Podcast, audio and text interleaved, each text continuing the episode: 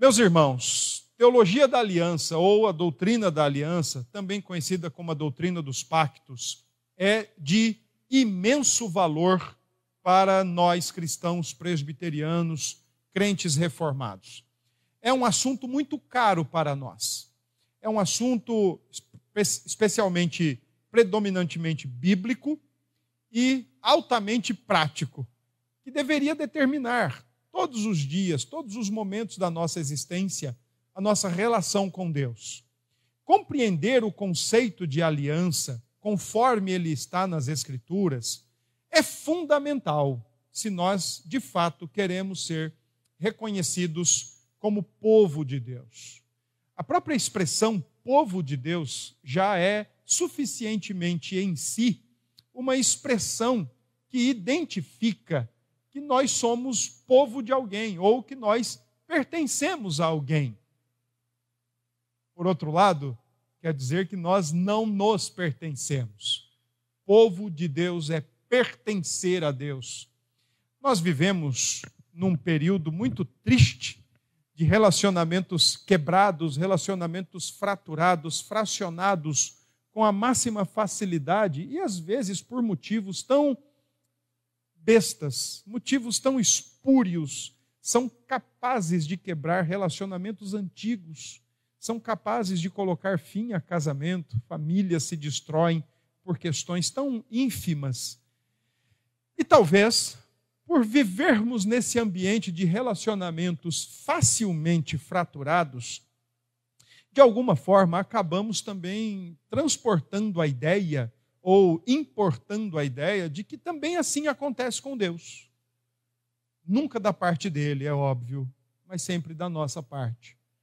Que toda vez que nós quebramos ou pecamos contra Deus ou quebramos a lei de Deus, nós não estamos apenas fazendo isso o que por si só já seria muito ruim.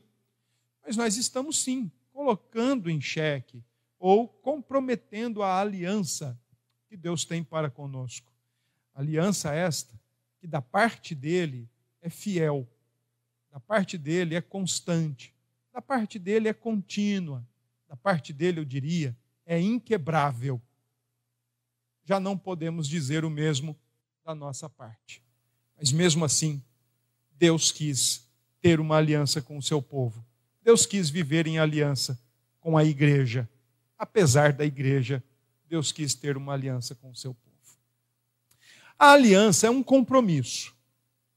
Para fazermos uma forma bem facilitada, a aliança é um compromisso. A aliança é um compromisso que o Senhor Deus estabelece com o homem. Inicialmente, ele estabeleceu uma aliança ou um compromisso com Adão. Na nossa teologia, nós chamamos isso de pacto das obras. Adão foi colocado num lugar muito bonito, muito perfeito, sem qualquer interferência externa, e ele também foi colocado numa condição livre de qualquer interferência interna. Ele foi colocado no Éden em perfeição, sem pecado, o que por si só tanto o ambiente externo como a condição interna dele, somados, seriam de total condição e total capacidade para ele simplesmente viver em aliança com Deus. Bastava isso. Ele viveria eternamente ali, ele viveria para sempre ali. Todavia, como às vezes cantamos, o Senhor quis dar algo mais a Adão. O Senhor quis dar algo mais sólido, algo mais consistente a Adão. Algo mais abençoado, diria assim. E então estabeleceu com Adão um pacto. Estabeleceu com Adão um acordo. Adão, você pode comer de todas as árvores, mas você não vai poder comer daquela árvore, a dita árvore do conhecimento do bem e do mal. Porque no dia que você comer dela, você vai morrer. Por outro lado, Deus disse a Adão que da árvore da vida ele poderia comê-la livre e desimpedidamente. A nossa doutrina, a nossa teologia entende que o que estava sendo proibido era para que Adão não morresse. E em contrapartida, conquistasse a promessa anexada. A contrapartida da morte é a vida. Então, se Adão não comesse, não morreria, e em certo momento ele conquistaria ou receberia de Deus a vida para nunca mais ser perdida. Ah, quando nós falamos sobre isso, é importante lembrar que a forma como Adão foi colocado no Éden, mesmo sem pecado, não era uma garantia de que ele viveria. O Senhor, como diz a nossa confissão, e os puritanos foram tão cuidadosos com essa linguagem, o Senhor, por uma condescendência voluntária, o Senhor, por graça e por bondade, desceu até a sua criatura, que naturalmente já deveria obedecê-lo e por essa condescendência voluntária deu algo mais, obedeça, e você vai conquistar a vida. A obediência então de Adão não era apenas para ele não morrer, mas era sim para ele em dado momento alcançar a vida, e a vida de maneira mais sólida possível, vida de maneira imperdível. Esse é o pacto das obras. Por isso ele tem esse nome. Deus dá a Adão a promessa de algo mais sólido, algo mais consistente. Todavia, a Escritura ensina que Adão não conseguiu. Adão quebrou. Só que tem um detalhe: quando Adão quebra o, a palavra de Deus no Gênesis 3, imediatamente, no mesmo Gênesis 3, o Senhor dá início ao chamado Pacto da Graça. E esse é o segundo pacto que as Escrituras nos ensinam. Deus entra então agora num acordo com o homem, e se antes ele exigia de Adão a obediência em condição perfeita, num cenário perfeito, a exigência de Deus foi a obediência, agora, após a queda, a exigência de Deus é uma só: acreditar. Acreditar na promessa. Por isso que se chama pacto da graça. Porque agora, seres humanos não têm mais a condição de obedecer à lei de Deus. Ou não têm mais condições de preencher o requisito de obediência. Existe uma coisa muito interessante aqui que eu quero chamar a atenção de vocês, para vocês despertarem o porquê é que nós precisamos de Cristo. E sem Cristo não tem vida. Sem Cristo não tem nova vida, sem Cristo não tem perdão de pecados. Por que é que nós precisamos dele? Creio eu que não é o nosso caso, mas para muita gente, depois que Adão pecou e foi expulso do paraíso, e ser exilado do paraíso não significa outra coisa a não ser morte, morte em separação de Deus. Muita gente acredita que aquele princípio de obediência que estava sob, sobre a cabeça de Adão no Éden, não está mais sobre a cabeça da humanidade. Muitos acreditam que aquele princípio de obediência que foi exigido de Adão, uma obediência perfeita, agora não é mais requerido da humanidade. Afinal de contas, é, Deus não seria tão maldoso assim é, de exigir de nós, seres humanos caídos, obediência. Mas se os irmãos lembrarem de textos bíblicos já lidos, ou da Bíblia toda já lida, onde é na Bíblia que diz que o pacto feito com Adão, o acordo feito com Adão, foi anulado, foi cancelado ou foi invalidado? Porque já que uma vez ele foi quebrado, então agora já não tem mais nenhuma aplicação ou não tem mais nenhuma relação. Adão pecou. Adão quebrou o pacto. Mas não significa que a promessa de vida e a exigência por obediência foram jogadas no desuso. Elas permanecem. Se nós perdermos de vista isso, primeiro, nós nunca vamos entender o pacto da graça. Porque nós, seres humanos, que condições temos de obedecer a Deus? de maneira íntegra, de maneira sincera, de maneira perfeita? Nenhuma. Se nós não entendermos isso, que a promessa de vida e a exigência de obediência ainda permanecem, se nós não entendermos isso, nós vamos ter uma séria dificuldade explicar por que Cristo veio ao mundo. E essas são as relações que Paulo faz, por exemplo, em Romanos 5. Se pelo pecado de um entrou na raça humana uma série de problemas, morte, inimizade, condenação, pelo ato de um homem, e Paulo chama ele de último Adão ou segundo Adão, por ato, por, pelo ato de um homem, muitos recebem vida, perdão e reconciliação. A relação é muito simples. Naquilo em que Adão falhou, Jesus Cristo, o segundo Adão, foi vitorioso. Por isso que o pacto da graça exige não obediência perfeita para alcançarmos alguma coisa. O pacto da graça exige que você e eu nos dispamos de toda veste meritória e lancemos a nossa confiança no segundo Adão, em Cristo Jesus, naquele que fez alguma coisa por nós, naquele que exatamente conquistou o que o primeiro Adão não conquistou o direito à vida. E assim, naqueles, aqueles que creem em Cristo recebem do seu direito à vida conquistado como mérito partilhado.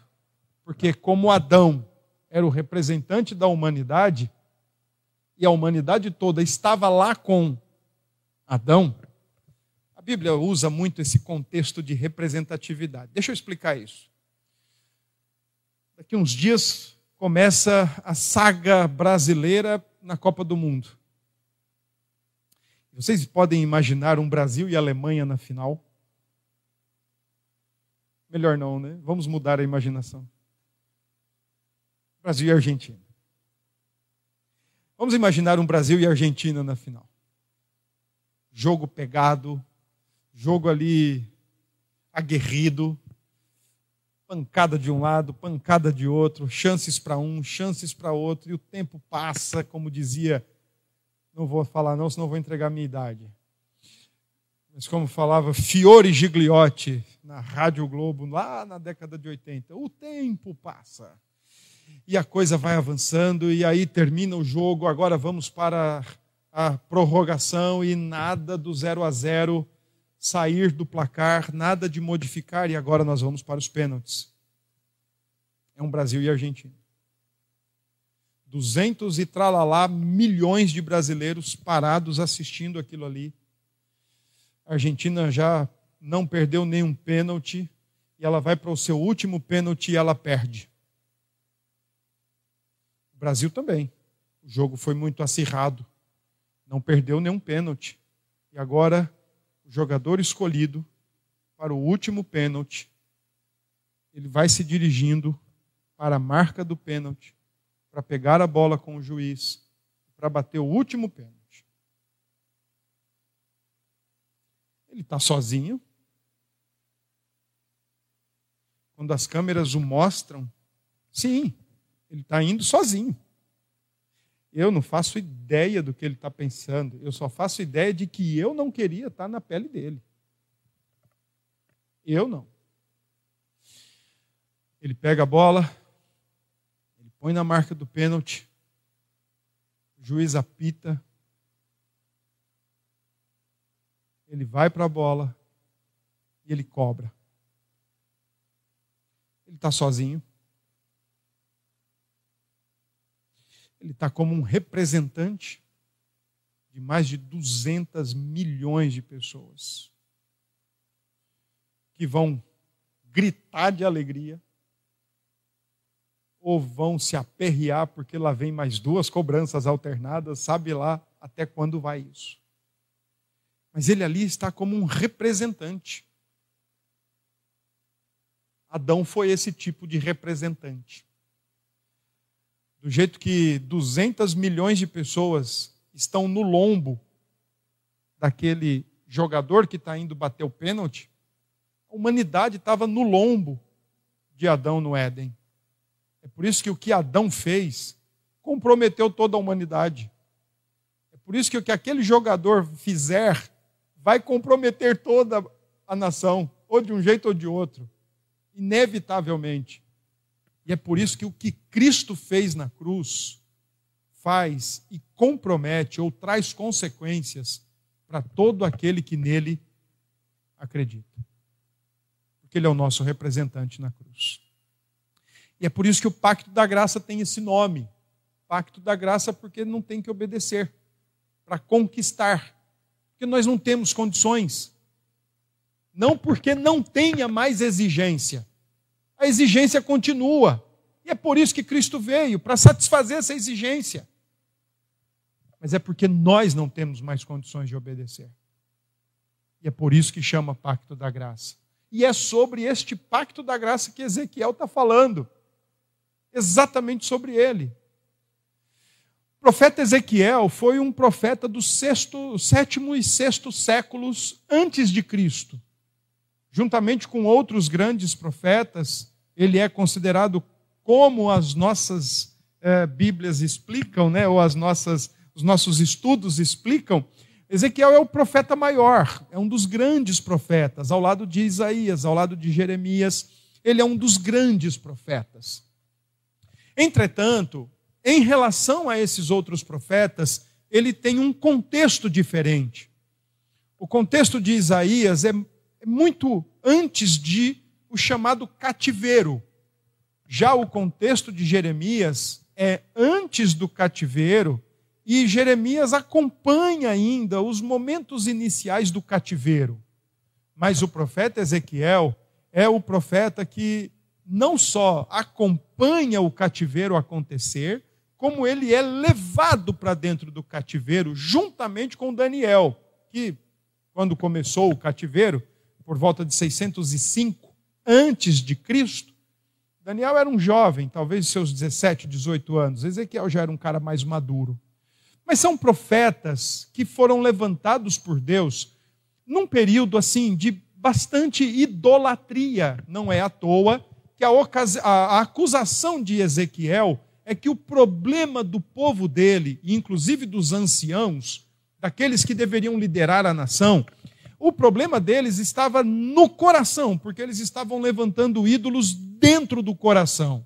Os ídolos chamados ídolos externos eram o de menos problema mas eram apenas reflexos, pontas de grandes icebergs que estão dentro dos seus corações. Ezequiel 14. O profeta diz: Olha, o problema de vocês é que vocês levantaram ídolos dentro do coração de vocês. E um ídolo, dentro de um contexto de aliança, equivale a um adultério. Assim como dentro de um contexto de casamento, homem e mulher, uma terceira pessoa entrar nessa relação equivale a adultério, assim também, no contexto de aliança, Deus e o seu povo, um ídolo entrar nesse contexto equivale a adultério. Então, já é a questão do, das faculdades da alma que deveriam ser direcionadas a Deus, agora são direcionadas para o ídolo. E Deus sempre levantou profetas nesse contexto do Antigo Testamento. O povo está adulterando a linguagem dos profetas era essa: adúlteros, infiéis, uma linguagem de casamento conotando a ideia do adultério espiritual. Então, os profetas sempre acusaram o povo dos seus adultérios espirituais, dizendo que eles deveriam amar a Deus, obedecer a Deus e andar segundo Deus, mas agora eles estavam andando segundo seus ídolos, estava havendo uma identificação com seus ídolos. Os profetas são chamados para que eles levantem-se e falem à nação e a nação se converta, a nação se conserte, para que assim então todas as outras consequências da idolatria pudessem ser sanadas. O povo resoluto fecha os seus ouvidos, o povo da aliança fecha os seus ouvidos e resolve ignorar os profetas e até matar profetas. Hebreus, por exemplo, quando diz que homens de Deus, homens de fé foram cerrados ao meio, existe uma, uma referência ao profeta Isaías. da forma como ele matou os profetas, o Israel matou os profetas. O próprio Cristo diz: Olha, Jerusalém, Jerusalém, Jerusalém, cidade que mata os seus profetas, porque eles não quiseram dar ouvidos aos profetas. E aí veio o boleto. Nós temos que lembrar disso, que as nossas decisões, todas elas, trazem um boleto. Todas as nossas decisões, ela é como um cartão de crédito, eu diria. Você ou usa o cartão, e se você usá-lo, dia e hora chega o boleto. Se você não usá-lo, dia e hora chega o boleto. A grande diferença é que chega zerado ou que chega com uma conta alta. Nossas decisões fazem isso. Elas vão trazer boletos. Elas vão trazer faturas. Esse é o ponto. Israel assumiu o compromisso de tomar posturas, de tomar decisões, e que quando chegou o boleto, simplesmente eles não tiveram mais o que fazer. Deus envia o povo para o cativeiro. Deus tira literalmente o povo da terra prometida, que tinha dado sob promessa e cumprido por graça, tira o povo dessa terra e manda para a Babilônia. E Ezequiel é um profeta que está nesse meio. Ezequiel está vendo o cativeiro acontecer, está indo para o cativeiro e está dentro do cativeiro falando com o povo.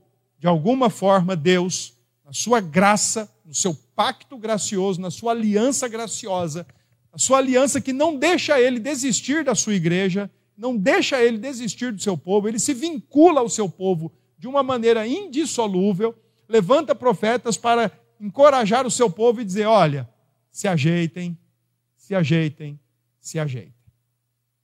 Vocês vão voltar para a terra. Deus vai tirá-los daqui, mas se ajeitem. Até que então, nós chegamos no capítulo 36, onde Deus graciosamente assume toda a responsabilidade de fazer o seu povo andar agora conforme ele deseja, conforme ele tinha intentado, inclinado, intencionado para o seu povo andar. Só que tem um detalhe: quando nós vemos o texto agora, vocês vão perceber que Deus, por sua graça, ele resolve agir e atuar no coração do problema, que é o coração do homem. O coração do problema é o coração do homem. Então Deus resolve atuar ali. O pacto da graça, ele teve algumas administrações diferentes. Deus prometeu a Noé que não ia mais destruir a humanidade através de um dilúvio. Deus prometeu a Abraão que lhe daria uma terra, uma terra que mana leite e mel, uma grande descendência, e Deus cumpriu. Deus revela-se a Moisés e ao povo de Israel com a sua lei, uma lei que deve cercar o seu povo.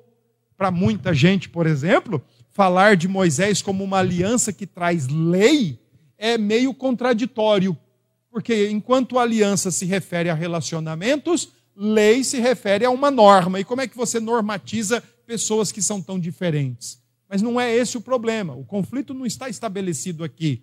Uma aliança de lei, dependendo de quem vem a lei, e a lei veio de Deus, e aí um autor conceitua a lei como os nãos amorosos de Deus para o seu povo, ou a regra vida que revela o caráter e o coração de Deus, a vontade de Deus para o seu povo.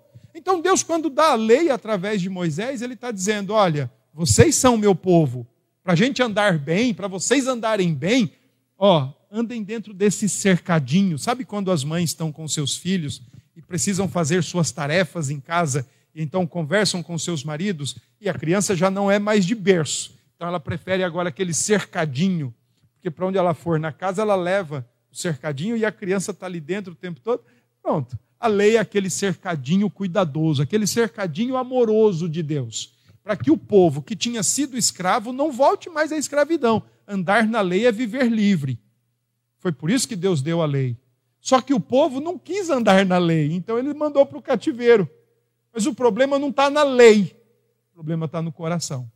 E é por isso que o profeta Ezequiel fala o que ele diz então nos seus, nos seus textos. Primeiro, versículo 22 e 23, o profeta diz que vai, Deus vai agir não é por causa do povo.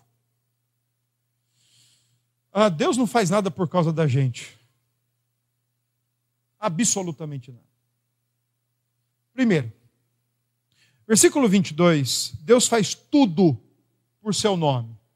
Essa expressão que ele vai fazer pelo nome dele, significa que ele vai fazer por quem ele é.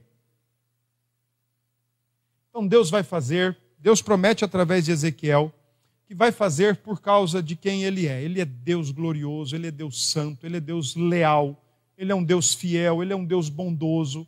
Então ele vai fazer por causa de quem ele é. Deuteronômio 7, por exemplo, é dito que o povo de Deus foi escolhido não porque era o povo maior ou que era o povo mais potente ou mais capacitado. Antes, pelo contrário, era o menor povo que existia. E Deus simplesmente amou aquele povo. Ele é amor. Então, o que Deus vai fazer de restaurar o seu povo, de trazer o seu povo de volta, de levar o seu povo para a terra prometida, é porque Ele é, e não porque o povo é. Porque, afinal de contas, o próprio versículo 22 diz: Olha, vocês, pelo contrário, vocês jogaram o meu nome na lama. A relação que nós tínhamos, através das atitudes de vocês, vocês jogaram o meu nome na lama. Então, eu jamais faria algo por causa de vocês, eu vou fazer por causa de mim que não posso mudar, que não posso voltar atrás, que não posso deixar de cumprir minha palavra. Segundo, ele fala agora da sua santidade, que está totalmente relacionada com relação ao seu nome. E ele está dizendo que vai fazer o que está fazendo, ou seja, exibir a sua santidade como testemunho da sua perfeição. E com isso deixar manifesta a sua glória. O pacto da graça é o pacto que traz glória ao nome e à santidade de Deus. Ele faz tudo por quem ele é e pelo que ele é. Agora, a partir do versículo 24, então o Senhor determina, ou através do profeta, o Senhor diz quais serão as suas ações, quais, são, quais serão as suas atitudes. Primeiro, no versículo 24, ele diz que vai reunir o seu povo. Particularmente, eu creio que Deus sim reuniu o seu povo lá naquela ocasião do Antigo Testamento, ocasião predita inicialmente e imediatamente por Ezequiel, mas eu também não posso deixar de acreditar que aqui tem uma parcela do povo que Deus tem reunido. Tem feito com que venham de todos os lugares, tem feito com que venham de todas as ocasiões, de todas as situações, mas ele congrega ou ele recongrega, ele reúne o seu povo. Versículo 24. E ele vai fazer isso por causa do seu nome, por causa da sua santidade e não por causa do seu povo. Vai fazer por quem ele é e por que ele faz. E então, a partir do 25, o Senhor, através do profeta, diz quais serão as suas atitudes em relação ao seu povo, para que o seu povo, então, possa andar na linha ou dentro do cercadinho que agrada a Deus e traz glória ao nome de Deus e não traz prejuízo à sua aliança. Versículo 25, Deus diz que vai perdoar os pecados do seu povo. O texto de Ezequiel é o texto que trata da nova aliança, assim também como o texto de Jeremias. E eu quero que você abra a tua Bíblia lá rapidinho, só para eu pegar uma coisinha aqui que Jeremias fala no que diz respeito a perdão de pecados e que tem tudo a ver com Ezequiel. Jeremias 31 também é um texto tra tratando da nova aliança, porém Jeremias não está na, na, Babilônia, ele não está dentro da Babilônia, ele está fora, Ezequiel está. E quando ele fala da nova aliança, olha o que ele diz, por exemplo, no versículo 33. Esta é a 31, 33 de Jeremias. Esta é a aliança que firmarei com a casa de Israel, depois daqueles dias, diz o Senhor. Na mente lhes imprimirei as minhas leis. É interessante porque quando Moisés dá a lei, ele a dá em tábuas de pedra. E aí, uma lei que está fora do povo, né, fora do corpo do povo, é uma lei fria, pesada, impessoal se você não tem a compreensão do que ela é.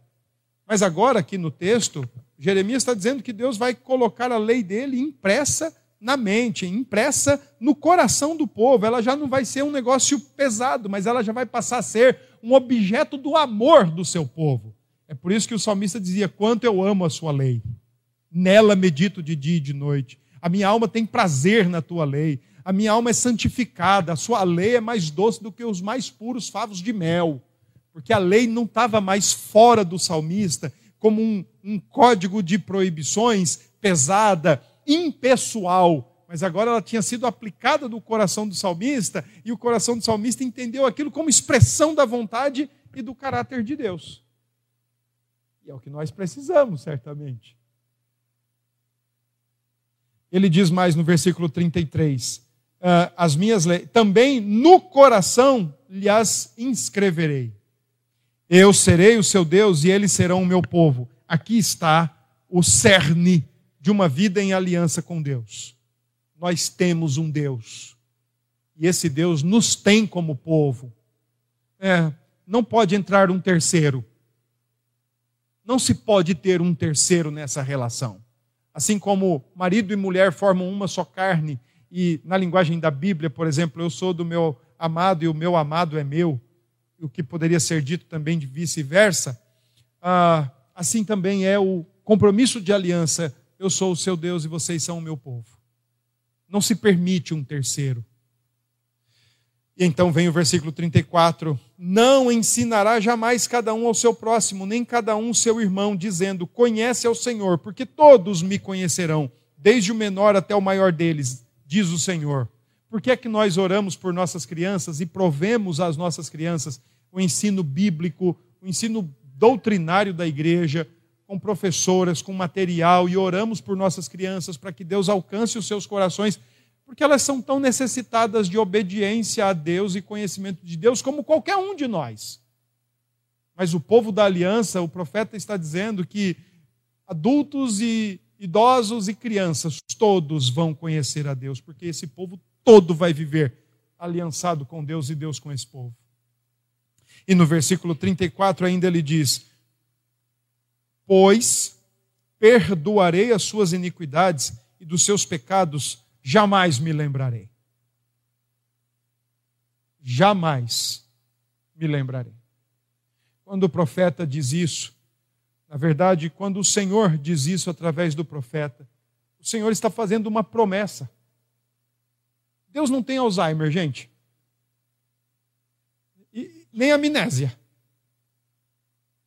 Deus é onisciente. Ele conhece passado, presente, futuro ele conhece tudo da mesma forma, como um todo, completo. Deus é todo conhecimento e ele conhece todas as coisas. Então Deus olha para o seu povo e lembra perfeitamente, cristalinamente, de tudo que nós fizemos contra ele. Tudo. Da mesma forma como talvez nós, nos nossos arranhões relacionais do dia a dia, nós olhemos uns para os outros e nos lembremos do que nós fizemos uns para com os outros. Porque se tem uma coisa na Bíblia que perdoar não é, é esquecer. Perdoar não é esquecer. Nunca foi, nunca será. Jamais será. Perdoar na Bíblia é uma promessa, como essa que Deus faz. E não que ele não vai lembrar. Ele lembra. Mas ele prefere não atuar de acordo com o que a gente fez. Mas prefere atuar de acordo com a promessa que ele fez. E quando Deus diz que vai perdoar, em outra versão, diz que ele joga no mar do em outro texto diz que ele joga no mar do esquecimento. A ideia é que ele não esqueceu, mas ele não vai lá revirar o fundo do mar para tirar aquele assunto e deixar a comunhão conosco ser afetada, ele não vai deixar aquele assunto sair de lá e ser comentado, ele não vai buscar lá no fundo do mar e lançar em rosto contra nós. Ele prometeu perdoar. Isso sim é perdoar. Por que, que muitos cristãos e muitos homens, muitas pessoas dizem que não conseguem perdoar? Porque tem um conceito errado de perdoar. Perdoar não é esquecer. Toda vez que vocês olharem para mim, se eu fiz alguma coisa com vocês, vocês vão lembrar do que eu fiz. Mas é bem possível que vocês lembrem e deixem lá no mar do esquecimento lá no arquivo morto. Não precisa ir lá. Desculpa, Sueli. Não precisa ir lá buscar e usar aquilo como uma ferramenta e nem deixar que a relação seja atrapalhada dali para frente. O que Deus está falando então para o povo da nova aliança é: olha, tudo que vocês fizeram contra mim, contra a minha lei, contra o meu nome, contra a minha santidade, a maneira como vocês jogaram o meu nome da lama perante as nações, isso é uma inversão terrível. Porque o povo de Israel tinha uma finalidade: existir para a glória de Deus. E a partir da relação com Deus, fazer com que as outras nações desejassem ter aquele Deus e ser como aquele povo. Mas quando Deus diz: Vocês profanaram o meu nome, jogaram na lama. Então, a partir de tudo isso, Deus promete: Eu vou perdoá-los e jamais me lembrarei das iniquidades de vocês. Conceitos errados nos fazem viver errado. Conceitos errados nos fazem praticar coisas erradas. Por isso que a gente tem sempre um receio. Não, olha, eu não vou esquecer. Não, mas não é esquecer. Voltando para o profeta Ezequiel, então no versículo 25, o profeta diz: Aspergirei água pura sobre vós e ficareis purificados de todas as vossas imundícias e de todos os vossos ídolos vos purificareis. Mas quando o Senhor diz isso, ele não está falando meramente que vai continuar repetindo os sacrifícios, que já tinha ficado muito claro que os sacrifícios da lei mosaica apenas serviam para esconder pecados do povo e o povo poder seguir vivo diante de Deus. Deus agora está dizendo que vai atuar de maneira mais efusiva, de maneira mais interna no coração humano. Porque é lá que está o problema. Versículo 26, 27 e 28, então vem aí questões importantes. Versículo 26 ele diz: Vai regenerar o seu povo, vai dar nova vida para a sua igreja, para o povo da aliança. Ele diz: Dar-vos-ei coração novo e vos porei dentro de vós espírito novo, tirarei de vós o coração de pedra e vos darei coração de carne. Essa linguagem é uma das mais bonitas que um profeta já escreveu. Porque na cabeça desse profeta, revelado por Deus, todo ser humano, ainda que esteja vivendo a vida nesse mundo, e o seu coração físico, carnal, batendo e pulsando sangue e, energia, e oxigênio para todo o corpo, ainda assim, espiritualmente falando, é como se homens carregassem uma pedra dentro do peito. E um coração de pedra, gente, é um coração muito duro. É um coração insensível, é um coração incrédulo, é um coração resistente. Um coração empedernido é a tragédia de um ser humano. Ele tem o seu coração empedernido, ele tem os seus ouvidos fechados. Ele tem o seu pescoço ereto, ele tem os seus olhos escamados, ele tem a sua boca como um sepulcro, porque o seu coração é de pedra. Quando Deus então diz que vai tirar o coração de pedra e colocar um coração de carne, Deus está dizendo que vai colocar um coração mole, sensível, crédulo, coração que vai ouvir e, consequentemente, vai reagir a essas palavras, amolecendo o pescoço, abrindo os ouvidos, tirando as escamas dos olhos e agora sim podendo reagir à palavra de Deus. Isso tem a ver com nova vida, regeneração. Não é voltar para o ventre da mãe, não daria. Mas é o Senhor Deus implantar nova vida na alma humana, dar um novo coração. Quando Deus tira o coração de pedra tudo que era contraditório e contrário deve cair, deve ser jogado fora. coração de carne é o coração que é mais mole. Versículo 27, ele diz: Porei dentro de vós o meu espírito e farei que andeis nos meus estatutos, guardeis os meus juízos e os observeis. Versículo 27, Deus está dizendo mais ou menos assim: Vocês que não queriam andar na minha lei e são povo meu, Vou fazer vocês andarem na minha lei. Mas não porque vocês andam sozinhos. O meu espírito vou colocar dentro de vocês e ele vai conduzi-los em todo o caminho da verdade, da justiça e da santidade. O povo de Deus é um povo habitado pelo Espírito, vinculado pelo Espírito uns aos outros e vinculado com o Senhor Jesus. O Espírito de Deus é aquele que nos une ao Senhor Deus e nos une uns aos outros. E nos faz olhar e amar a lei de Deus e amar a palavra de Deus.